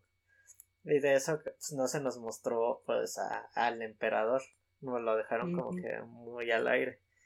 Y pues hasta eso el tema pues político sí se me hizo interesante de obviamente sí, te voy a mandar allá para que causar un conflicto con la otra casa y en el proceso voy a elegir un el mando que más me el bando, perdón, que más me convenga creo que pues el caso es chulada, ¿no? De 10 de 10. Solo que nomás por parte de los Harnoken, el personaje de Dave Bautista y, y el otro que se me fue el nombre. Stephen Skarsgård. Eh, Stellan Skarsgård. Stellan, Stellan. Creo que ahí, pues, obviamente creo que los van a guardar más bien para la segunda parte, com- porque son como los, digamos, los líderes o comandantes de los Harnuken. Mm, y pues hay unas secuencias que me encantaron, sobre todo la de Vladimir cuando está platicando con el padre de, de Paul. Sí, fue una escena que se me hizo. No digas, wow, me impactó, pero sí me quedé de a la verga. Estuve muy metido en el mood, lo que llegan a hacer los personajes para tomar una decisión que va a definir el rumbo de, de todos los demás. Y pues también, como lo que comentaba con Emiliano, hu- hubo dos o tres personajes que nomás quedaron al aire, que no nos dijeron qué les pasó, y pues también por eso sí estoy esperando la segunda parte, lo cual sí se me hace muy interesante. Y pues la neta, la película es muy buena. Obviamente sí di sus contras, pero obviamente, pero son cosas muy me. Si acaso te digo, es una película introductoria, no puedo pedir mucho más, porque sé que me están preparando todo el terreno para eh, la parte media y la conclusión de la película. Asumiendo que se hagan las tres. Sí, asumiendo. Ahorita que mencionaste escenas, las escenas de los gusanos, hombre. Me encantaron esas pinches escenas. Incluso el diseño de los gusanos, lo atemorizante que se siente o estar cerca de un pinche gusano. 10 de 10. Ok. No sé. Los escucho muy emocionados y es como de, ¿por qué no me siento así? Porque no tengo, no tengo cosas malas que decir sobre la película, la verdad. Y si las tuviera, no, es- no es tanto con el producto, es cómo lo mm, este, decidieron eh, publicitar. Pero eso es un, tema completamente aparte de la película. El- creo que lo que más me llama la atención de todo, eh, más allá de lo bonito, lo estético, cómo está construido, es el conflicto. O sea, el conflicto me llama mucho la atención porque es bastante sencillo en el sentido de, este es un planeta que tiene este recurso. Y hay eh, este 17 casas que se podrían pelear por este producto, este recurso en específico. ¿Alguien más está viendo paralelos con el mundo real? o sea, lo sé yo. Ah,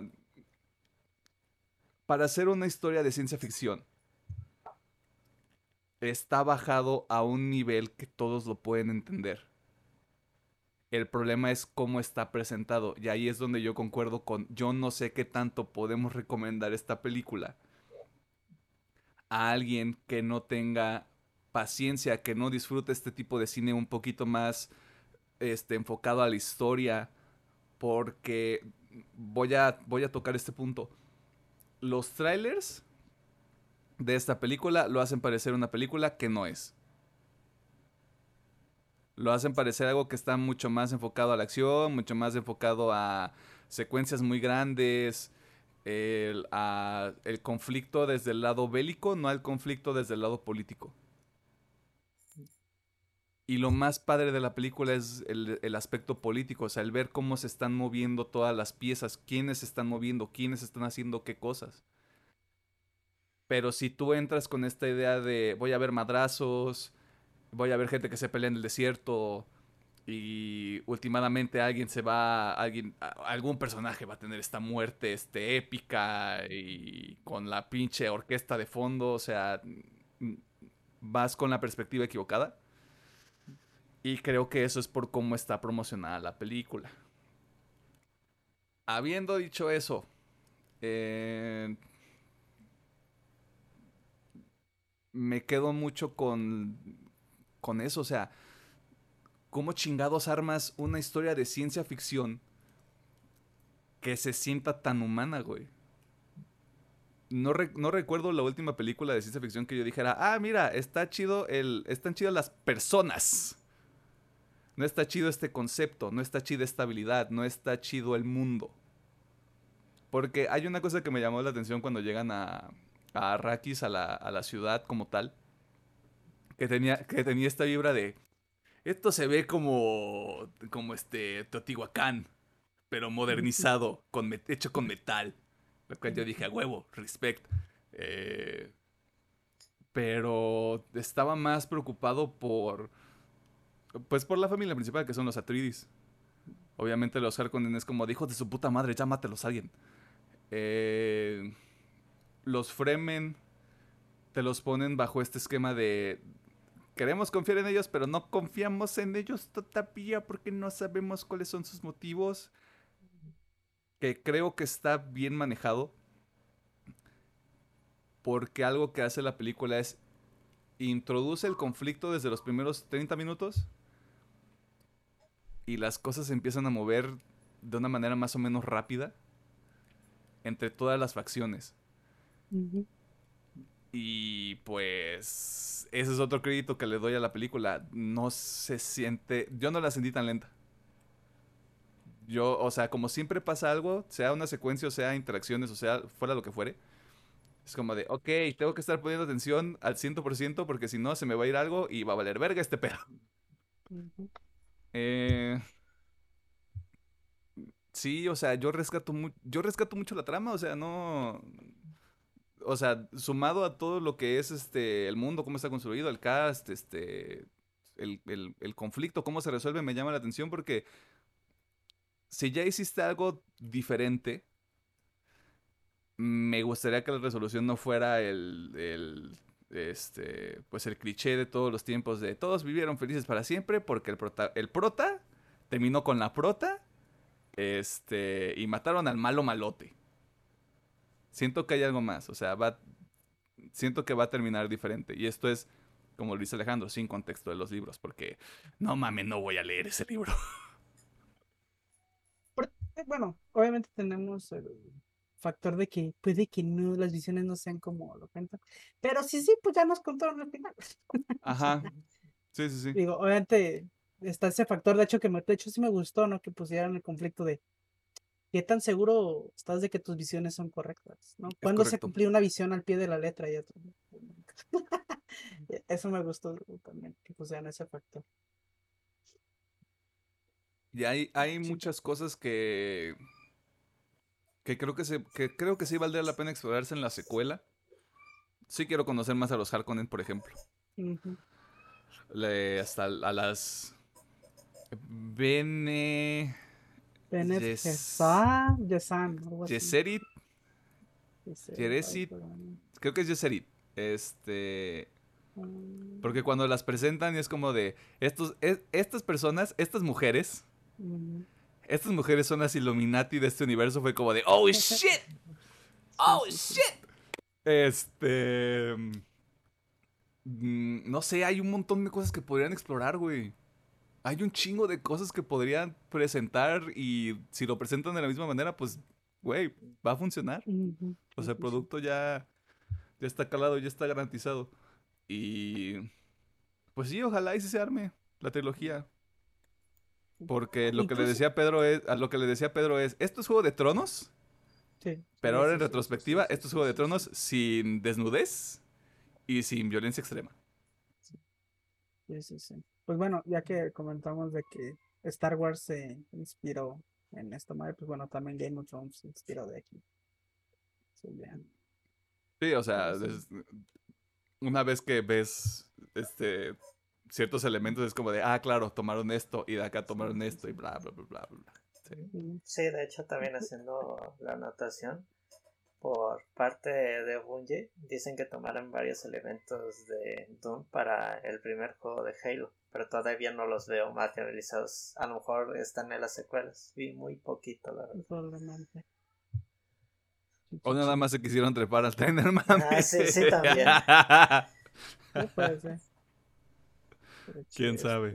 Este em, llegamos a lo que... que fuera O sea, más de tres películas me gustaría que fuera una saga grande, porque como habíamos visto son chingo de libro.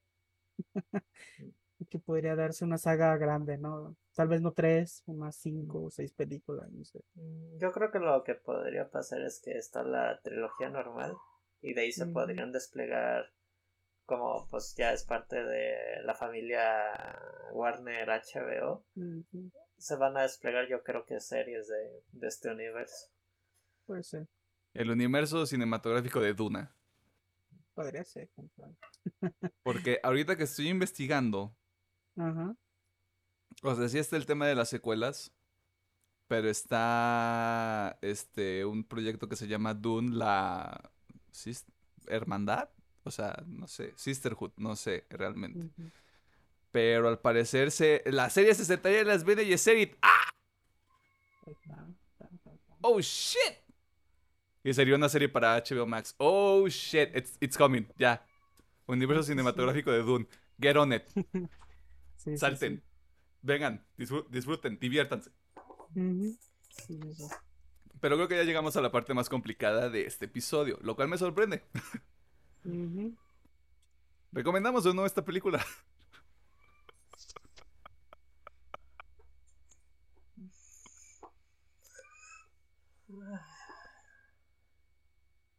Repito, es muy complicado, la verdad. Em, yo personalmente solamente la recomendaría eh, con factores muy marcados. ¿Te gusta la ciencia ficción y te gusta el politiqueo? O sea, puedes ir a ver. Eh, ¿te gustan las películas que se toman su tiempo en desarrollar tanto personajes, mundo, todo? Puedes ir a verlo. Si eres muy fan de Dune, puedes ir a verlo. Eh, pero fuera de esos tres, yo creo que no podría recomendarla al 100%. Porque podría ser que mucha gente no conecte ni tanto con los personajes, con la historia, que se le haga aburrida. So, sí, yo creo que nomás le recomendaría a ese grupo muy específico, al menos por ahora. Tal vez ya cuando tengamos la secuela, la, la saga, y sea un producto más completo, podría recomendarla en general de todo mundo véala. Pero sí, ahorita, ahorita no creo que pueda. Ok. Híjoles. Mm, Yo voy a hacer la anotación de que si han visto el trabajo de, del señor Denis en Mm. sus últimas películas que mencionó Emiliano, si les gustó su trabajo en esas películas pueden ir sin el temor de Dios a ver dónde la van a disfrutar muchísimo. Si les gusta mucho más el cine comercial, la acción, etcétera, y películas más rápidas, no, no vayan a ver Dune. Ahí sí vayan con reservas. O si les gusta de todo tipo de películas, jalen adelante. La verdad sí es como que... Sí está difícil decir sí o no. Eh, Yo creo que tiene su sector muy específico la película. O sus sectores. Sí, sí, sí. Sí, sí. Entonces, eh, la, o sea, Dune es un buen producto que es difícil de sea- recomendar. Sí, creo que es la mejor. O sea, Doom sí es muy buen producto. O sea, sin duda alguna es muy buen producto. Pero es muy difícil de recomendar. Al menos hacia general. pues. Sí, o O sea, sea, no es co- como como, un. Como al, al pópulo. Está sí, o sea, no es como una película Marvel de que sí, o sea, te late este pedo, ve a verlo, güey. O, no sé, rápido y furioso, ¿no? Si sabes que te gusta este pedo, date. Correcto. Aquí sí es como que, mm, puede que sí, puede que no. ¿Sabes qué estoy recordando? Ujú. Denis Villeneuve también hizo Sicario. Ah, Eso no lo he visto.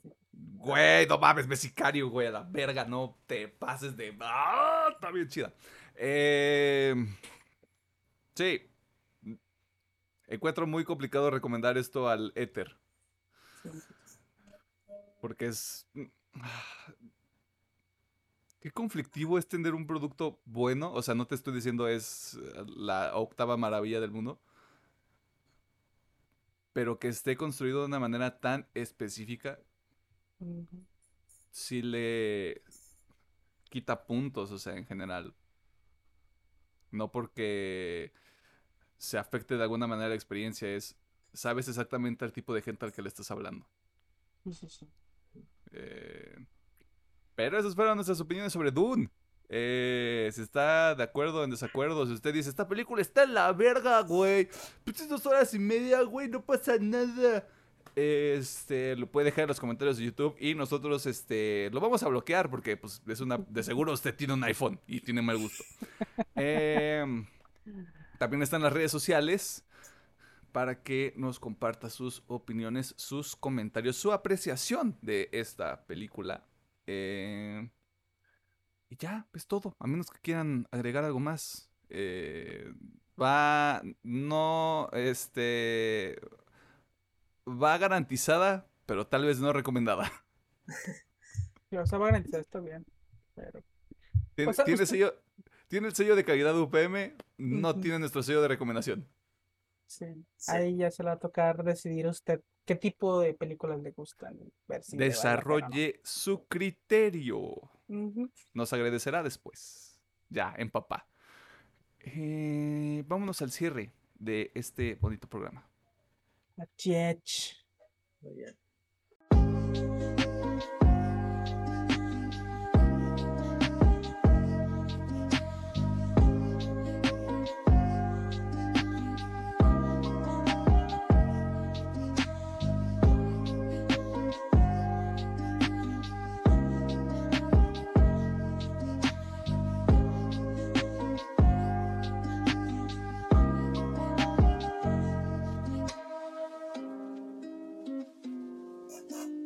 2 encontramos en el cierre.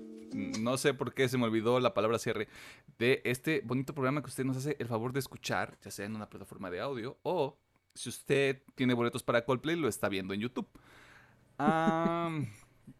siempre en esta sección nosotros le recomendamos algún contenido, este, sea musical, audiovisual, este, lectivo, es correcto, acabo de inventar la palabra lectivo, eh, para que usted lo consuma durante la semana mientras usted espera otro glorioso episodio de este programa, ¿no?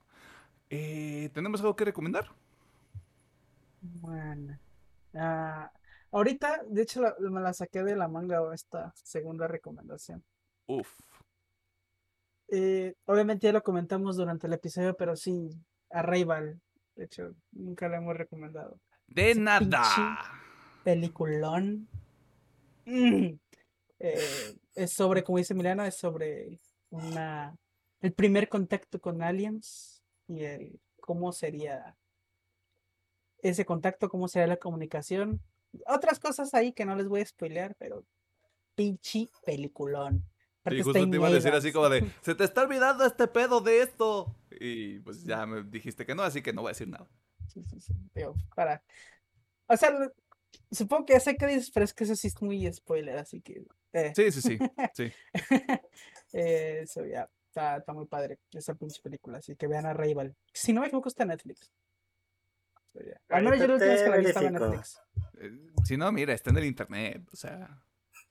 O sea, yo la vi en Netflix porque me acuerdo que Super Shara vi un viendo con los gordos de Rival y estaba en Netflix. Mm. ¿Qué? ¿Hicieron ah. un viendo con los gordos de Arrival? Sí. Oh, este, shit sí, sí está en Netflix. Ahí está, ¿ves? Uh, ¿Qué? ¿Salió el plan para el domingo? sí, sí, sí. Y bueno, esta, esa película. Y segunda cosita que voy a recomendar es otra serie justamente en Netflix. Mira qué cosas. Este, la serie se llama Made, o creo que le pusieron en español Las cosas por limpiar. Oh boy. Eh, esta serie se trata un poquito sobre parejas, tipos de parejas, tipos de situaciones en pareja, pero creo que el tema principal es violencia interdoméstica em, y obviamente cómo se desarrolla ese pedo, tanto de un lado como del otro, o sea, de los lados de la pareja. Es, es muy muy entretenida de ver esta serie. Más allá de, obviamente, estos temas delicados, siento que lo manejan de una manera muy bonita también el tema de... Ay, ¿cómo se dice? Parentesco, no. Ah, de ser padre. Mm, El- Paternidad. La situación de ser de la paternidad. eh, siento que lo manejan de una manera muy bonita. Y lo digo desde ahorita, si llegan a ver. Amé, o sea, realmente amé muy cabrón a la niña. es, o sea, está muy bonita esa niña. y Realmente dije, si quisiera una hija, quisiera una niña como esa. Em, Está muy bonita la serie, es muy llegadora, como digo, tiene estos temas un poquito sensibles. eh, dándome una pequeña hipnosis, es una madre joven, creo que si no me equivoco, de 24 o 25 años, oh, shit. la cual tiene que huir de su casa con su niña de tres años, dos años y cacho, dos años, tres años, por obviamente cosas malas que ocurren en su hogar. Porque los hombres somos horribles. Sí, Maldita este, sea. y vemos cómo pues todo lo que tiene que pasar esta joven eh, con su niña es para darle casa, darle comida y pues está, está o sea, no le voy a decir que está fuerte, pero sí hay un golpe emocional ahí muy parecido a como con escenas de un matrimonio que está ahí. como digo, Mm. yo sufría muy cabrón, o sea, no tanto por el personaje de la chica, sino por la niña, o sea, yo me encariñé mucho con esa niña. Eh, así que sufría mucho cuando pasaba algo, porque decía, es que la niña, güey. Eh, así que, o sea, está muy padre la serie, está muy bonita. Como digo, es... voy a hacer la misma recomendación que con escenas de un matrimonio. Si son muy sensibles, vayan con cuidado. Tengan una vayan caja de Kleenex cuidado. cerca. Sí, eh, pero está muy padre, la neta, está muy padre, está muy bonita la serie. Siento, obviamente, todo este tipo de series normalmente tienen un final muy feliz, así que dejan el corazoncito muy contento. Eh, Y y eso aparte, sí se los dice Alejandro, es que sí está muy cabrón. Y aparte es miniserie. O sea, solo son Es esos 10 miniserie. episodios y ya. Son 10 episodios y ya. Pues son de una hora cada uno. Eh, pues el estándar. Pues ahí que están. Está muy padre, así que recapitulando un poquito. Todo de Netflix. eh, obviamente la película de Ravel. Y la se bueno, miniserie de Maid. O Las cosas por limpiar. Como la gusta encontrar. ¿Qué, qué traducción tan extraña para Netflix.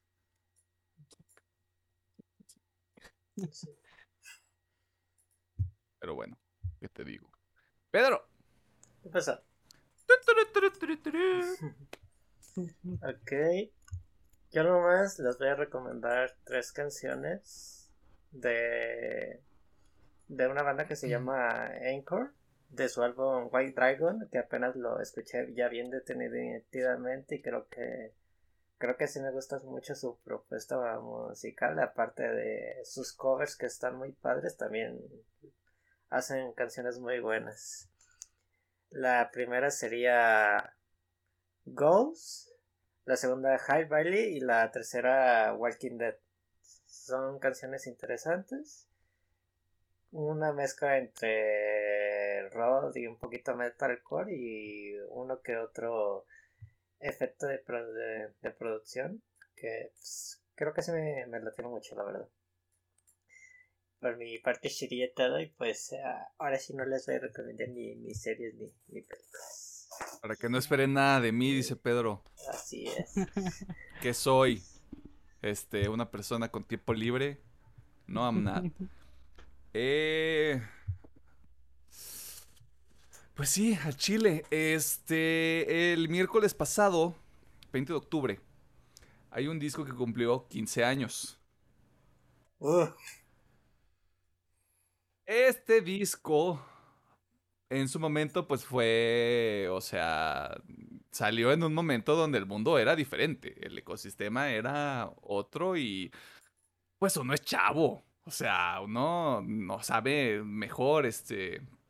Estoy hablando de The Black Parade de My Chemical Romance. Júzguenme, júzguenme, arróbenme, fuck you, I don't care. Pues esto salió cuando MTV todavía ponía música, güey. Y MTV en ese momento, eh, MTV en ese momento era un referente para el tipo de música que se escuchaba en México. Eh, y pues me topé con Welcome to the Black Parade y fue como de, ¿qué es esto? ¡Ah! O sea, yo tenía de nuevo, hace 15 años tenía, a la verga, tenía 11, verga de Dios.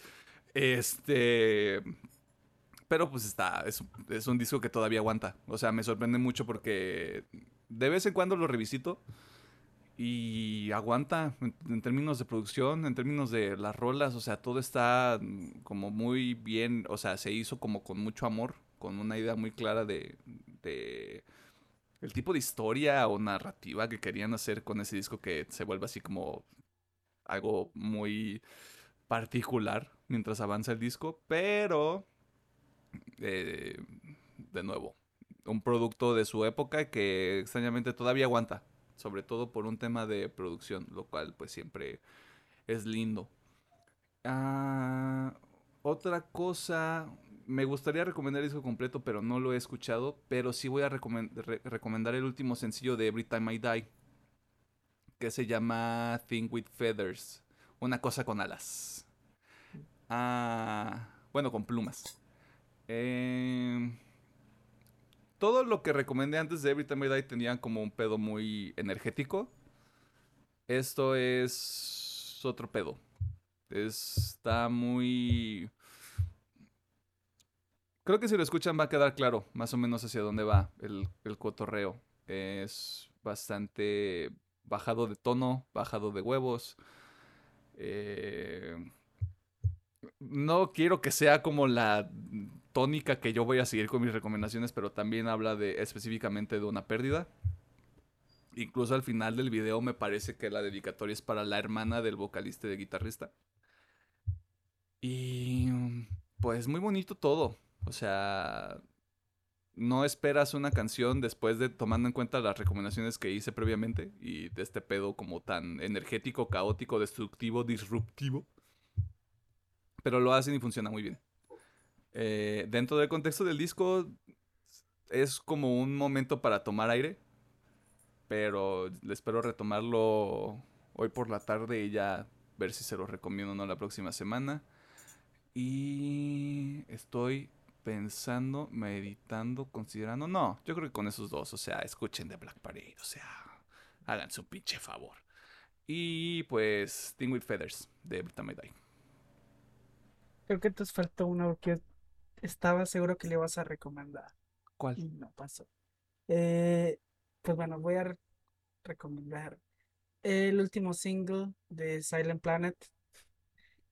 ah, es que yo pensé que tú lo ibas a recomendar y se me fue el pelo así durísimo. Ah, yo todavía no lo recomendé porque tú lo vas a recomendar. Sí, sí, sí.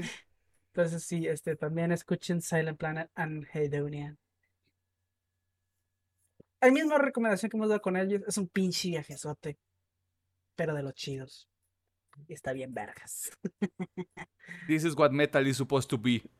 Sí, sí, em, tengo mucho conflicto con ese disco. Porque todavía no está en Amazon y no lo quiero comprar en el pinche sitio de Estados Unidos porque me va a llegar en dos semanas y Correos de México es una mierda. Porque nada más te lo avienta en tu cochera, güey. Y espera que tú digas, ah, ya me llegó. Y yo no quiero que eso se repita, güey. Porque, por, o sea, si yo no lo hubiera visto un día que estaba saliendo de, mi casa, mi jefa lo hubiera tirado a la basura, güey. Y así como de, ¡ay, espérate, no hagas esto! Así que también chinga su madre Correos de México. Eh, pero sí, ese disco se viene. Se viene. Se viene, güey. Tiene con queso. Este. Te dije, güey, el disco del año todavía no ha salido. Y, estamos a finales de octubre. sí, de hecho. Ah, pero sí, concuerdo. Sí está, sí está muy bueno. Bueno, ya que estamos en sencillos, eh, Kublai Khan, Resentment. Yo les recomendé Kublai Khan hace mucho tiempo y saben perfectamente a lo que van. Destrucción. Este, y ya, es todo. Palabras finales, porque si no vamos a seguir recomendando cosas. Um, Besos a la dona. ok. la dona, ok. Aprobado. Eh, solo Pedro sabe dónde está su duna. Esperemos que sea un lugar consensuado eh, y respetuoso. Pues, nos retiramos sin antes mencionarles que muchas gracias por antes escucharnos. por mencionarles vernos. que no vayan a ver a Coldplay, qué chingados, güey. Sí, también, o sea. Es cierto, no es cierto. Deje- Es más, nos vamos, o sea, después de los agradecimientos, chinguen a su madre vendedores. Con eso.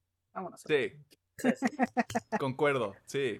Mira, que chinguen a su madre los revendedores, que chingue a su madre Correos de México, que chingue a su madre cierto personaje.